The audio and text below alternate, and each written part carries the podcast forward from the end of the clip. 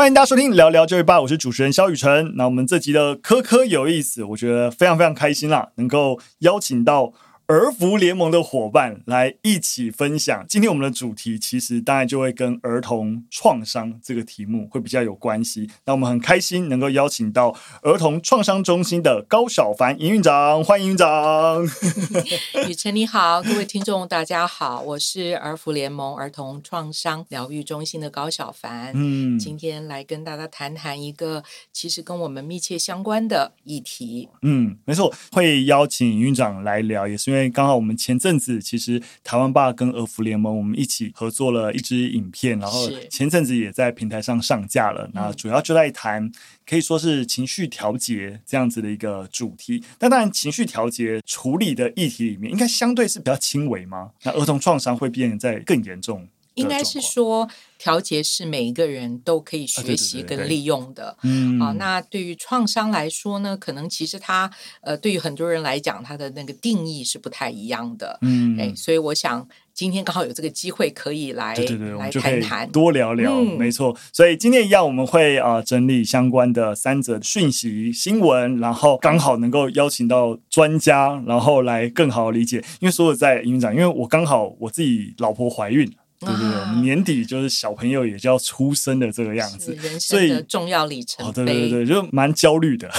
嗯、就觉得说，尤其是你知道，就开始接受很多的讯息啊，小朋友啊，很容易受到影响啊，然后情绪管理啊等等的啊，就是尤其是我家住斜对面的家庭，嗯、因为大家都住公寓大楼嘛，嗯，每天晚上斜对面的那个家里的小朋友都是尖叫连发的，就觉得如果我碰到我孩子，他有这样子的情绪问题，我到底该怎么办啊之类的，就哇，蛮焦虑的。当然，我想我们今天聊不会聊到针对婴幼儿的管理啊之类的，但就是我觉得这个大方向，作为有小孩的父母，我想整个儿童的从情绪调节啊，到可能的一些啊、呃、创伤问题啊等等，我想都是我们需要花时间去理解的。嗯，其实有关哦，嗯、因为这个情绪其实是跟人的大脑发展有关，嗯、所以孩子一出生，他的大脑其实就已经在这个。发展的过程当中，嗯、那他的各个区域的发展的状况，其实就跟他日后各方面的，不管是行为啊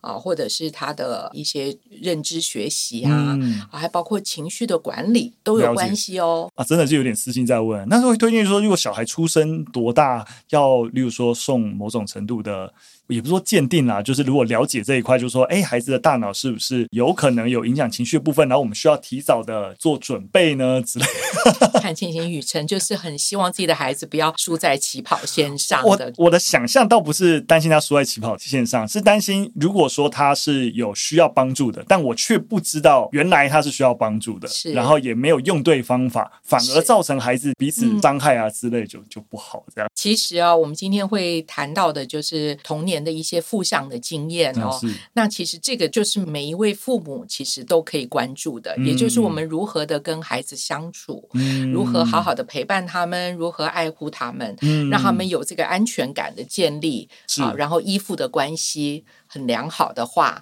其实啊，我觉得雨辰的担心就可以应该减少一大半。了解，嗯，今天真的是不只是听众朋友会有所受益，刚好我想说，我们就透过包含分享心理咨商，然后创伤知情啊等等相关的一些内容，也能够带出儿福联盟在这一块的一些努力跟一些案例，如果可以跟我们听众朋友分享，我觉得都蛮好的。嗯，好，那我们就进入我们的第一则新闻。那第一则新闻，我想应该是蛮多年轻朋友都会受益的一个好消息，就是。Right now，大家听到我们这一集，基本上这个新的政策已经上路，就是在二零二三年，我们今年的八月一号。那上路什么呢？就是你只要是在十五岁到三十岁之间的年轻族群，每个人都有三次的免费心理咨商。对，是我自己身边的朋友，越来越多人都可以接受心理咨商。我觉得比起老一辈，就是大家会觉得说，哎，我好像。会把心理的问题真的把它当做是一般的一个疾病，或是可能需要外人来协助看待。那以前我觉得比较没有这个样子，但往往会卡在一个问题，就心理智商很贵，是对，所以我觉得这个政策的一个推进蛮好的。那这个政策也是一个缘起来，因为在台湾近十年，其实年轻族群的一个自杀率上升的一个趋势算是是蛮明显的，每四个高中生就有一个有自杀的一个想法，那每十个高中生更有一个有自杀的企图。那而且年轻族群的忧郁症也有近四成是没有就医的。所以为了要能够让大家对于所谓的心理咨商的一个服务没那么遥远，我觉得降低这一个门槛，我觉得是。啊，蛮有帮助的，但当然，现行目前只是一个，还算是一个在试办阶段，所以这个补助结束之后，那试办一年结束之后，到底要提高呢，还是如何呢？会在滚动式的检讨。那当然，如果成效很好，也会希望能够持续加码啦。那不知道营运长怎么看待这样子的一个新闻？我们真的是乐见其成，原因是因为我们在。呃，服务当中的确对于现在这个年轻人的这个心理卫生啊、呃，会感觉到有一些忧心。是啊、呃，主要的状况是因为其实原本成长的过程就不是一件容易的事。是。嗯，人要好好的长大，有时候需要一点运气。嗯，在这个过程当中，如果能有一些专业的协助啊，或者是哪怕能够让年轻人愿意踏进这个资商的一个办公室里面，能够聊聊天啊，谈谈心，其实也很好。嗯，原因是说，呃，其实我们是一个呃一个文化，它并不太在乎人的情绪，甚至会认为情绪最好能够管理。也就是我把自己管好了，不要有太高的这个情绪的起伏、嗯、啊，然后能够就是顺顺利利的啊，求学啊、事业各方面都能够平顺就好、嗯、啊。所以对于人的在于这个情绪的一些需求上面，有的时候不是那么的看重。嗯，啊，那这个就会引发了一个我们可能对于一些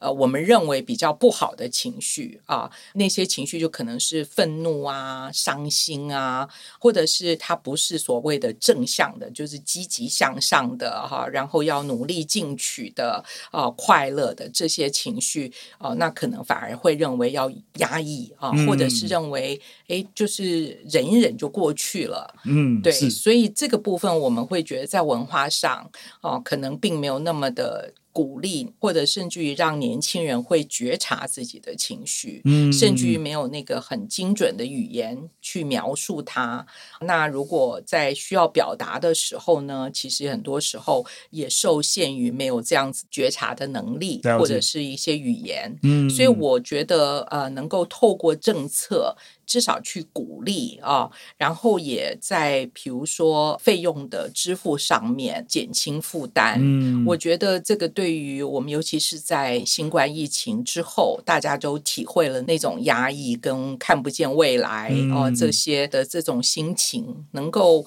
可以比较早一点可以开始有这样子的一个讨论啊，啊，或者是有一个这样子能够去抒发的一个空间。了解，我自己另外还想要多问一个问题。就是因为刚刚也提到，就是说，其实 A 自杀率好像有变严重的一个趋势啊，或是说，呃，其实我们就去看二零一六年到二零二一年的一个健保的一个就医资料，也显示，哎，其实有精神科相关诊断的人也从二十二点一万人成长到二十九点二万人，这样子一个趋势，我们可以说，整个，例如说，在台湾心理健康的一个心理卫生的一个问题越来越严重吗？我会说一个问号，也是因为其实就跟很多的社会。体一样，就刚才讲的文化关系。你要说以前不严重，说不定以前也很严重，只是因为大家不讲。嗯没错，对对对，然后压抑，觉得我本来就应该自己解决，所以是不是严重问题一直都很严重，只是反而是近年大家的意识提高了，所以看到的可能性增加了，还是说就是俄服联盟的观察，虽然说这也是一个 issue，但是特定的一些因素呢等等，所以其实心理卫生的问题，包含像疫情啊等等，其实还是有变严重的趋势。我不知道你们怎么看目前的整个国家整体心理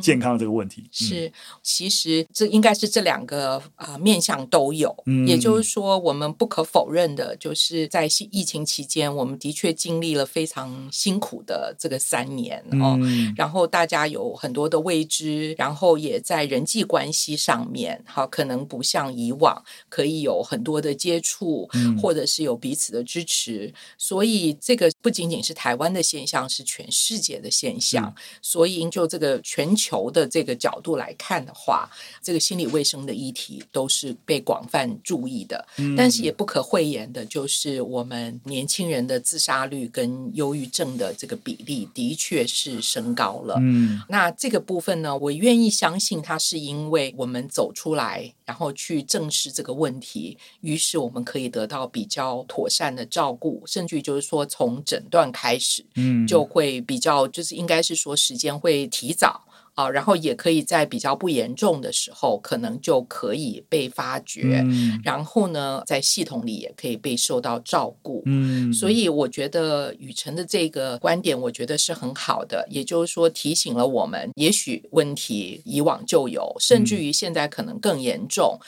但是我们的。态度上，我们认为是积极去面对的。嗯嗯，没错没错。一想到这件事情，我就有一个很鲜明的印象，就是我第一年教书的时候，嗯，教完那个班级之后，有学生就下课来找我聊天，他就突然跟我分享说，他最近心情好 down 哦，然后待会中午的时候想去辅导室。我不知道，因为刚开始教书，我听到竟然有。小朋友觉得去辅导室好像是去福利社一样的事情，我当下很惊讶，因为就我在求学过程当中就觉得去辅导室就是以前那不懂事啊，就啊你可能有点问题干嘛，你才要去辅导室给人家辅导，辅导师也负责特教组嘛，所以平常就觉得啊我就是不要去辅导室这个样子，相差了十年嘛，对不对？就觉得哦，现在孩子对于辅导室能够提供给他资源，而且他只是觉得好像心情闷闷的不太开心，他就能够愿意去寻求辅导室的一个协助，我就觉得哇。真的时代不一样了，是，那真的要是要给我们的辅导系统啊，嗯、给我们的学校系统呃拍拍手啊，嗯、因为我觉得这个的确是需要一些观念的改变，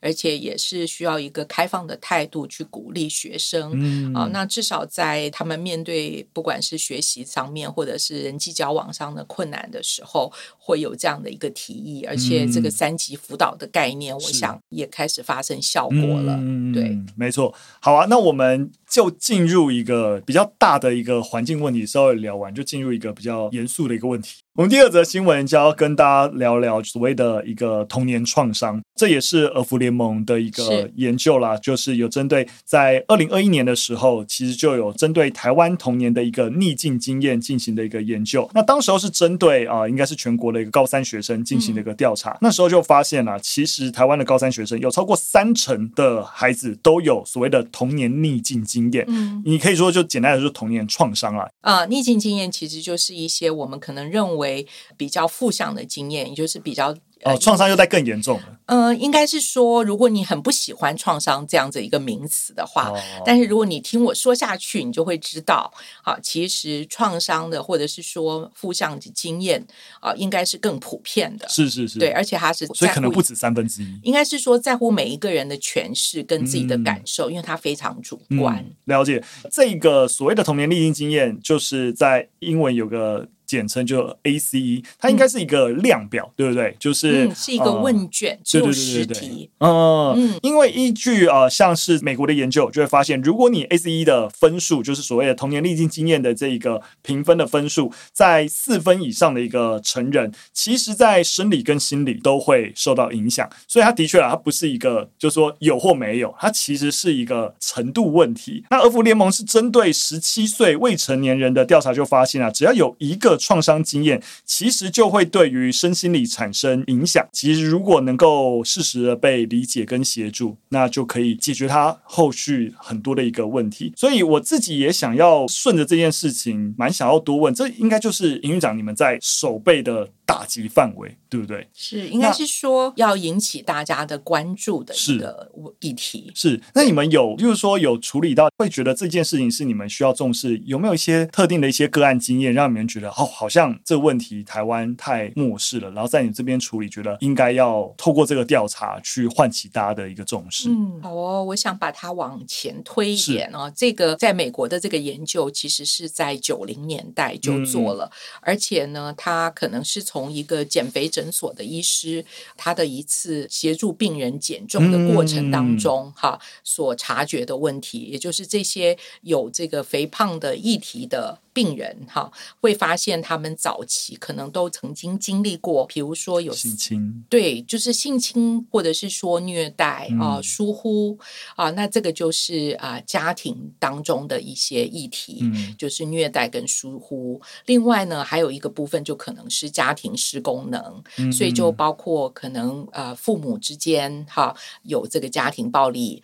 啊，或者是父母他们有这个药酒瘾的问题啊，或者是呃有精神疾病哈呃，那还有一个类型呢，就甚至于因为有犯罪的行为而必须入狱。嗯，所以这整个问卷其实只有十题，嗯、就针对这三个领域啊来做一个了解。了解，大家也知道说那个时候是九零年代，可能那个时候认为的，比如说父母离婚，好，可能那个时候还比较少一点。嗯、但是到了这个二十一世纪以后，它应该是好像非常稀松平常一样的。但是这样子的一个啊、呃、问卷的调查，其实虽然只问了十题，得到的讯息呢，就让我们可以去好奇，到底对于这些孩子在经历了这些啊、呃、生命当中的一些因素啊、呃，一些可能是比较负面的因素的影响以后，在他的这个生理、心理以及行为上面会产生什么样的影响？嗯，那就像刚才雨辰说的，如果他的这个分数啊，如果你有这个状况，那你就得一分，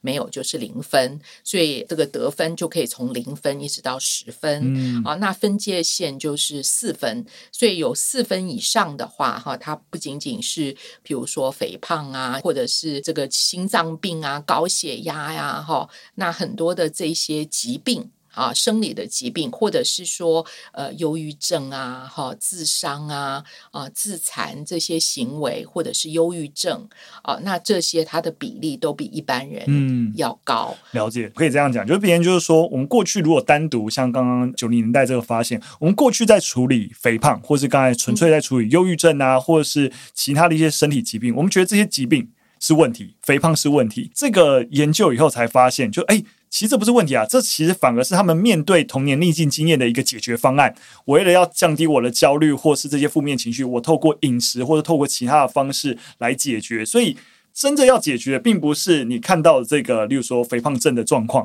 而是针对他的童年创伤经验要解决。那自然而然，这一个所谓的暴食现象，某种程度就会缓解了。没错，所以看的不是症状，看的不是行为，嗯、啊，而是去好奇说到底发生了什么事，嗯、啊，那有什么事情发生了，所以这个人受到了影响，嗯、还是说，呃，在他成长的过程当中有哪些事没有发生？嗯、譬如说，呃，没有好的陪伴，嗯、啊，没有就是适切的照顾，嗯、啊，所以因为这样，他就是进入了一个求生存的这样子的一个压力的。状态，嗯。啊，于是呢，在日后就形成了他身心各方面的这些问题，嗯，所以行为或者是症状都不是那个主要我们需要打击的对象，而是要去理解那个最原始的或者最根本的。好，那个问题在哪里？了解，我相信等于整个儿福联盟在台湾算是真的就是最核心，在关注这个童年逆境经验的一个问题。实际上，就儿福联盟的就是守备范围有哪些具体在台湾？嗯、你说包含倡议或是有一些解决方案来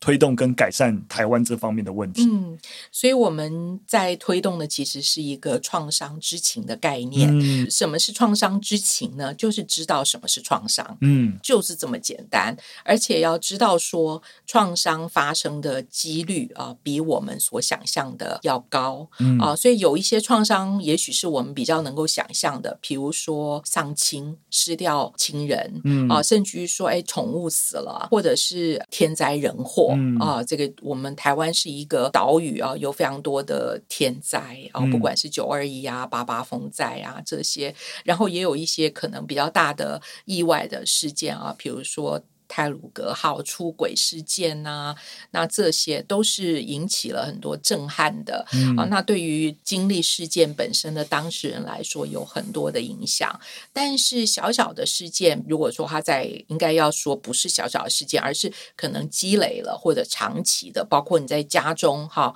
会常常的目睹到家中有这个暴力的问题，嗯、时常听到父母的争吵，甚至于呃就会一些比较严重的后果哈。那也有一些我们可能不那么会觉得重要的，比如说父母在这个离婚的过程当中，彼此可能要争夺、嗯、啊这个监护权啊，或者是孩子会被转换呃居住的环境啊，或者是照顾者，嗯啊，那这些对于呃孩子来说也是一种。所谓的创伤，嗯，没错。对于不同的孩子，可能有不同的反应。嗯，啊，那他的身心的症状也不一样。就像我们前一阵子有一个孩子，他可能就是因为父母正在这个离婚的过程当中，所以呢，父母居住在不同的城市，他必须要呃两边来回这样，两边来回。嗯，那你可以想象说，呃，这么小的孩子有便秘的问题吗？啊，或者是常常肚子痛啊？那可能这个就跟。他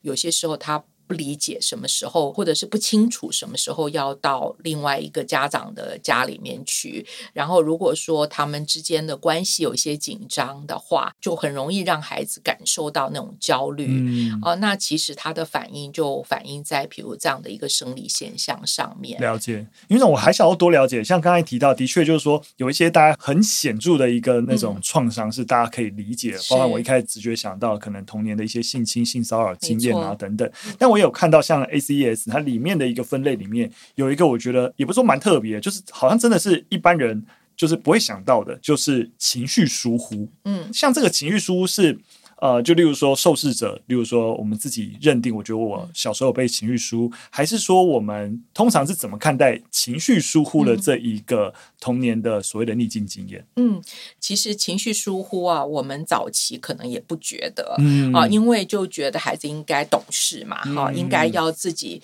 要能够啊，就是照顾好自己，对不对啊？然后也会觉得，哎，把孩子单独留在那边，或者是爸妈要工作啊，哈，就是必须要长时间。不在家里，也有很多时候呢，爸妈自己的情绪不好，很可能也跟孩子之间的那个互动会很少。嗯、啊，那其实最早期对于这个现象的了解，可能就在于几十年前那种在所谓的孤儿院长大的孩子。嗯，啊，那他们可能因为人力的不足啊，或者是呃其他的状况，他们可能就整天都躺在那个小床上，可能也没有人去。逗弄他们呐、啊，或者是跟他们讲话啊，那就只有每天那个需要喂食的时候才会抱起来，嗯、所以可能那个时候大家会觉得，哎，这个就是一个没有办法避免的啊。但是像这样子，其实就是一种情绪疏忽。嗯、那我们现在也看到很多的家长，其实是为了要努力工作，要养家啊。其实很多时候呢，呃，就是对于孩子的各种需求，并不是那么的，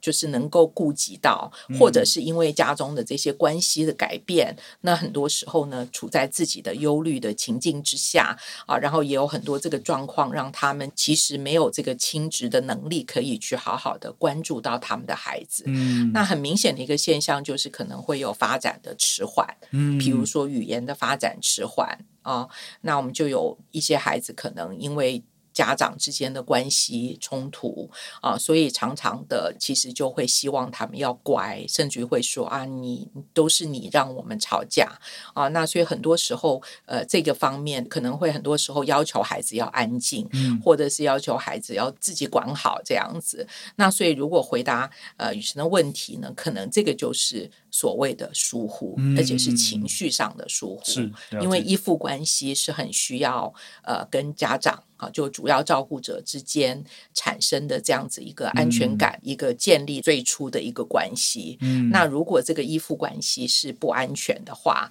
啊，那多数的时候就是因为他们在相处上其实是没有办法形成这种彼此关照的一种。这种关系、嗯、了解，嗯、我想我们从一开始对于诶台湾整个心理卫生的一个呃问题，到进一步针对所谓童年的逆境经验 ACEs，我想再往下一步推，就是。嗯我们在教育系统，毕竟我们是一个聊聊教育吧的教育频道，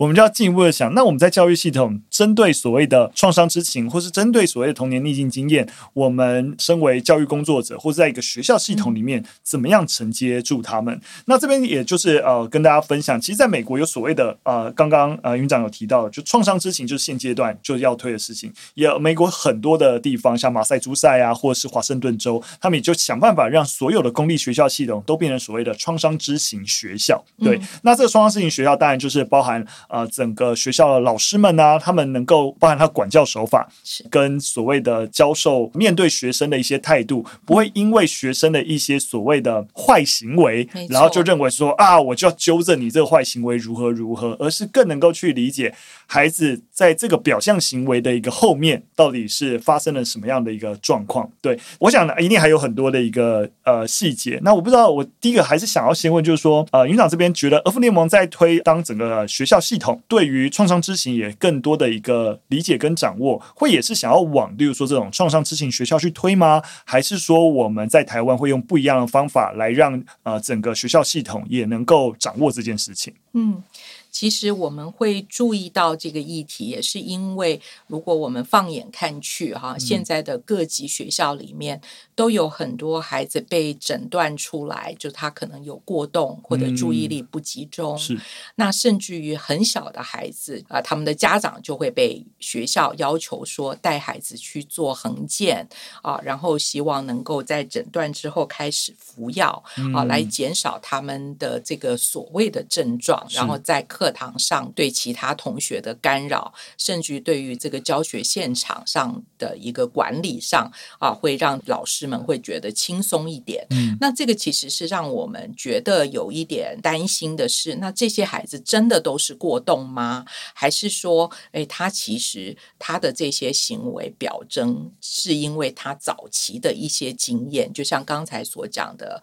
呃，这个童年逆境的经验，所以让他长期的处于。一个比较警觉的状态、嗯、啊，那警觉的状态，我们会说有战、逃、僵三种。好，也就是他会很呃，可能就是会过度的反应，于是他常常需要防卫自己。嗯，那那个时候他可能就会先发制人，他甚至会去攻击、嗯、啊。那也有些时候呢，他可能觉得，哎，我没有办法去对抗啊，那我可能就逃避。嗯啊，甚至于他会进入一个比较封闭的哈、啊、麻痹的状态，让他就是好像呃整个人就完全走神一样哈、啊。那可能就根本心都不在这个教室里。嗯所以会在那个呃老师们的眼光里，这些就是所谓的坏学生。嗯啊，那碰到这些议题的时候呢，就往往会想说，那他们是不是有这些所谓的疾病、嗯、啊？那因为我们也是注意到。这个比例越来越高，嗯，但是他们的症状却是跟有创伤的孩子，或者是有早年的这些负向经验的孩子，他们的表现其实是很相似的。嗯，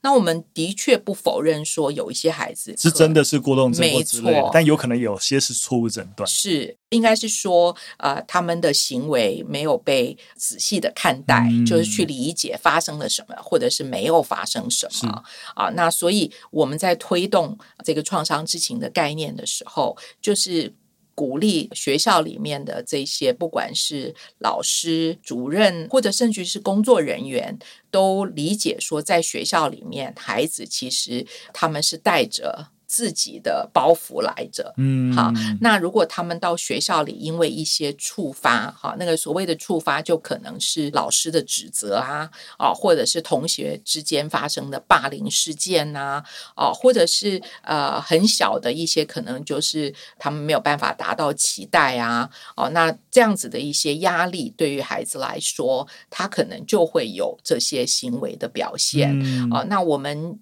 不能够只是因为在班级管理上的一些困难而把这些孩子分类，嗯，然后或者是希望他们能够去接受所谓的治疗啊，然后甚至是说药物上的。那我觉得在这里的话，我们会觉得应该要多花一点时间去理解。另外呢，就是刚才雨辰提到的这个教育的方式、管教的方式，早期我们可能呃动不动就会。被叫去外面，就是你去罚站，哎、嗯，或者你去那个呃训导处啊，嗯、然后就会被强烈的指责、被惩罚。这样子的话，对于学生呢，不管是他们的情绪各方面，他们更是没有这个出口。这样子的一个惩罚的态度，也会让他们在人际关系，因为我们在谈创伤知情的时候，非常非常重要的是在讲这个好的人际关系，嗯啊，也就是人际关系。在我们的发展，一个人不管是大脑的发展，哈，或者是我们认知各方面的一个发展，它都有很决定性的因素。因为这个人与人之间的正向的支持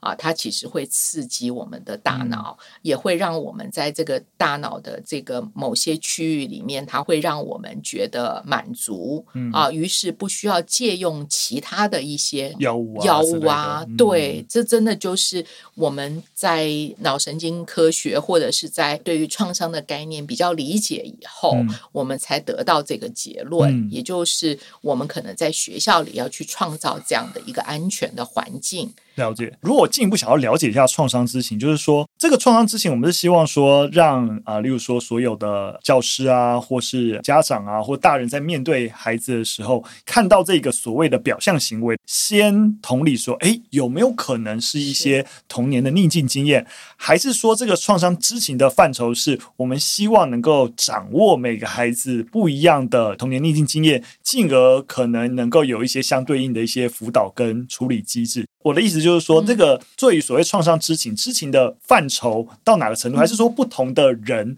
或是你是辅导老师，你才需要到自己到什么程度？就是说，如果是一般老师或是一般的教育工作者，只是下意识知道，哎，这个坏行为可能跟这个有关，这样就好了吗？还是我需要更进一步去理解？还是要去问他家长，还是怎么样？是，这个真的是一个很好的问题，也就是在推动创伤知情的时候，我们虽然很看重啊，也在强调这个童年逆境经验，但是我们也会希望，就是在关系的建立这个部分，嗯、大家都可以考虑说，也许一个人他有一些不好的经历，但是他的人生还是很有希望，嗯、他还是很可能可以成功。如果他在关系的健康这个部分，其实是。是有被支持到的，也就是不管是家长或者是学校的老师、其他的工作人员，当我们看到一个孩子的时候，就是要先看到他现在的状况，并不是他是一个坏学生，他是一个不好的孩子，而是他的行为可能是他想要跟你沟通的一个方式。嗯、那如果我们可以停下来说，了解一下他其实想要传达的是什么，嗯、也就是在比如学校。的环境里，你不立即处罚，而是问他怎么了。很多时候，我们发现孩子其实是不会调节情绪的，嗯、也就是，诶，当他们的情绪过分高昂的时候，可能就像是脱窗了一样，也就是所谓超脱了那个轨迹，嗯、因为那个时候他不晓得让自己怎么样能够安定下来。对，那也有一些孩子，他可能就非常的忧郁啊，那他可能常常预期的就是没有希望，然后他对于自己的观感也觉得自己不好，嗯啊，甚至于常常会被指责。那这样子的话，他很可能他的行为本身就是很没有动力的，嗯、啊，所以我们就会认为，如果身边的大人都能够理解这一点的话，那愿意去协助一个孩子，让他能够学会怎么样去调节他的情绪，嗯。但这个先决条件就是我们大人自己本身要会，嗯，哎，那老师不能够像我们以前可能我小时候的老师，哇，一个粉笔头就丢过来了，哈，或者是那个非常粗暴的语言可能就来了。那很多时候其实是因为老师发怒了，了解，对，所以如果我们大人能够调节自己的情绪啊，那然后再跟孩子沟通啊，因为大脑的这个发展的顺序是我们要先能够把情绪。调节好，嗯啊，然后呢，才可以呢，才可以跟别人沟通嘛，嗯啊，那所以在这个调节如果做不到的话，他没有办法沟通，没有办法产生连结的话，老师讲的话都进不去啊。了解，听懂了，所以我刚刚的步骤太快了。可以这样说，就是哎，我了解遇到所谓的负面行为，然后不要急着处理，缓缓，哎，可能有没有一些问题？但我不是直接就说哦，我要了解你到底是什么童年的一些呃逆境经验，不是，我应该是先调节情绪，对对对，建立连接，建立关系。那他如果愿意分享，那我可能就更知道哦，原来他是因为什么样的一个因素，是啊，而不是讲的很好，嗯、就是这样。了解了解。听尹院长边讲的时候，我就边想到前几集刚好邀请洛洛老师来分享，老师我有问题，嗯、他就有提到，因为所有在很多新手老师对于代班啊等等啊都不知道怎么办，尤其遇到啊、呃、学生的负面行为的时候，很容易就是为了我要有老师的威严，尤其我是菜鸟老师会被人看不起，嗯，所以就开始跟学生唠狠话，就是说，哎，你为什么不把垃圾桶？你是要做回收，你为什么不做？呃，我就是不想做，你最好给我立刻做，不然我就如何如何，就开始跟学生唠狠话，然后就开始跟学生杠上，其实到最后你也没办法解决问题，对。但你当下你就觉得好像我应该盯住一个，或者说老师自己情绪也上来，跟营长刚才讲一样，其实很多时候老师自己也有情绪了，对。然后两个人都没有调节好自己的情绪，在沟通的时候，那个伤害反而一直在叠加。真的是这样，嗯、对，所以也没有要怪老师，是是是，当然对。然后也觉得，其实如果是孩子在学校的话啊，其实像美国的学校很有意思啊，他们教孩子们怎么做呼吸，嗯、特别是深呼吸、嗯、啊。那呃，甚至于啊，呃，现在台湾的学校有这样哦，嗯、就会让孩子每隔一段时间，比如他们就躺在地上，嗯、然后可以感受自己的呼吸、嗯、啊，然后在这个吐纳之间哈、啊，他的情绪就自然的就被调节。了、嗯、啊，那也有一些肢体的活动哈，比如说韵律啊，哪怕是散步啊、跳绳啊啊，那很多这些肢体的运动啊，也可以让学生的情绪得到调节。了解，尹总，我想要进一步的问，就像一开始也有提到，因为美国就有在推所谓的创伤知情学校，嗯、对，那在台湾我们是希望，例如说儿福联盟目前方案是朝向推类似的一个，就是说，哎，希望学校也都能够朝向一个创伤知情学校的方向前进吗？或者说进一步，如果是的话。我们要怎么认定？就是说，这个学校的哪些作为，差不多可以作为一个创伤知情学校认定的一个项目当中。嗯，对，我觉得哈，其实如果学校的整个氛围哈是安全的，也就是呃每一个学生或者是甚至于老师啊教学的人员哈不会因为有一些困扰啊，或者是有一些行为上的不符合常规就遭受到指责，然后整个整体的学校的环境。啊，是呃，允许个人，就是他可能可以停下来啊，嗯、那他可能可以就是做一些让自己可以安定的一些这样子的一种，嗯，应该说作为吗？或者是说一些练习啊，如果可以变成一个常态，就像我刚刚说的啊，他们可能多做一些深呼吸啊，或者有些时候呢，呃，也可以在教室里面有一个安全的堡垒，嗯、有一些孩子的情绪如果比较高昂。的时候，或者他需要独处的时候，让他有这样的一个空间，跟这个时间，让他可以在那里。哦，那可能有一些。比如说，呃，这个压力球啊，他可以握着，让自己的情绪可以得到一些抒发，嗯、啊，或者是有压力毯，哈、啊，可以让他觉得有被包覆的感觉，他会觉得比较稳定，嗯、啊。那像这些呢，都是一些小小的举措，哈、啊，让这个孩子可能可以得到一些这样子的一个调节的协助，嗯、啊。那我们会发现说，如果学校有做这样子的一些举动改变的话，其实孩子的。行为跟孩子的学习啊，其实那个都会提升，嗯啊，那这个也是在。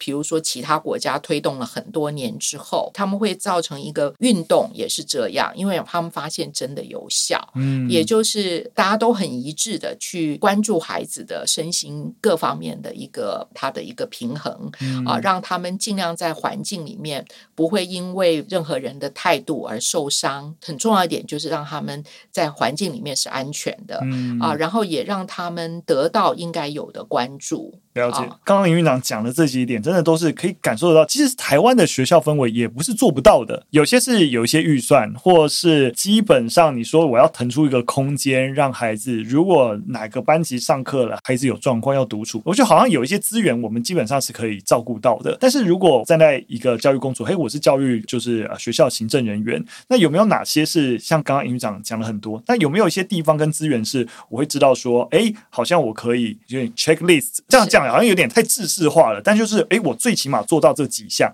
那整个学校最起码那种创伤知情的环境就会有一个基本的提升。而这几项好像就是台湾我们普遍的一个学校环境是比较容易办得到的，那我们就优先让那几项先尽可能的普及在台湾的校园当中，有类似的一个阶段性目标吗？嗯，我觉得这个非常实际，嗯，啊，而且。资源并不是那么的平均。对啊，那其实可能会很压抑，就是也许比较偏远的学校，甚至于就是人数不那么多，然后资源可能也不那么丰富，但他却可以让孩子到操场去跑步，啊，然后就不会剥夺他们的体育课啊，嗯、或者他们的音乐课、美术课。我觉得老师们好辛苦哦，因为他们的这个教学目标越来越多、嗯、啊，那个各式各样要求都在老师们的身上、嗯、啊。但是事实上，这个呃，让学生能够在学习的同时，能够有其他的这些转换，哈、啊，让他们就是做一些这样子的调节，其实也是在我们的学习的课程里面，其实是可以办得到的。嗯、那很多时候呢，如果他们可以，就是有几分钟的时间，让大家一起来关注自己的身体，嗯、有他的感觉是什么啊？然后或者是有些时候呢，呃，让他们在觉得有压力的时候，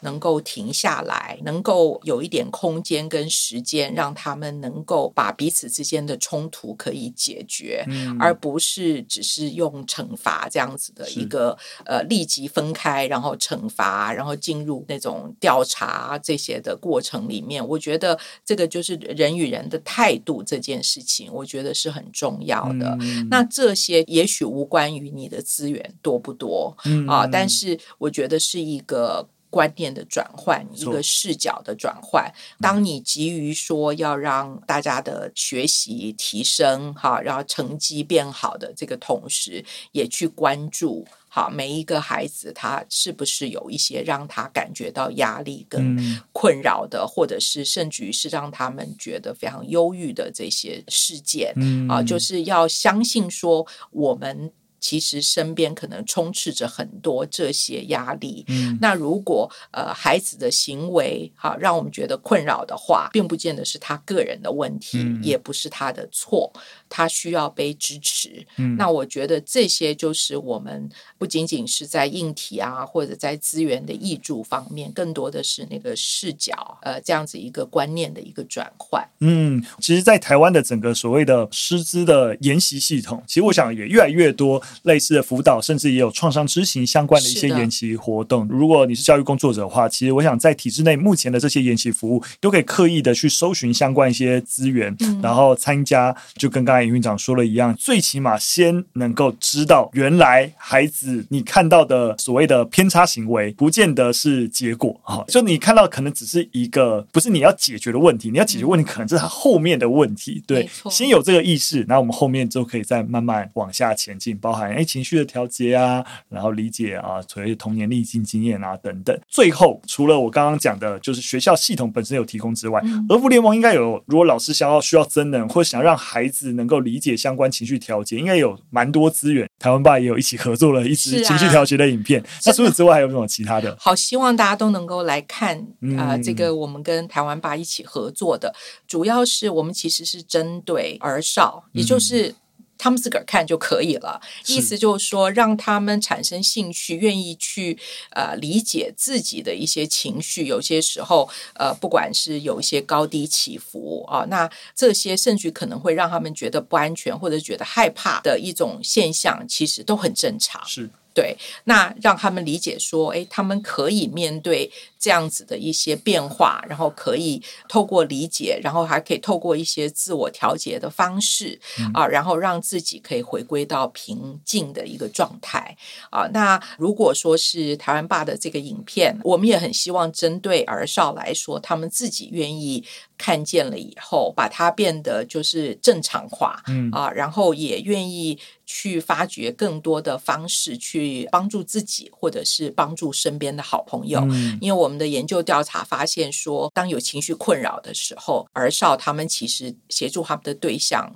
都是同才，嗯，哎，就是找自己的同学朋友啊，那个是百分之七十五以上，嗯，所以他们不见得会去找家长或者是找正式的这个辅导系统，嗯，但是没有关系。我觉得如果你可以给朋友有一些支持，我觉得这样很好。嗯，那另外呢，如果我们身为家长或者是身为老师，儿盟也做了一些影片，嗯，啊，专门在介绍创伤之情如何去实践它。我们做了有教师版，我。们也做了家长版，另外还有一个是通识版，嗯、你选择你觉得适合你的、嗯、啊。那如果你只有五分钟不到，你可以看这个短版、嗯、啊。如果你有多一点的时间，完整版大概二十五分钟不到、嗯、啊，那你就可以把这整个概念都了解得非常清楚。嗯、另外，我们最近呢也发展了有教师的百宝箱啊，那完全可以让对这个议题有好奇的。啊，不管是大人或者是这个儿少，都可以上去哈去浏览。然后我们也发展了牌卡，最近的这个牌卡叫做闹卡。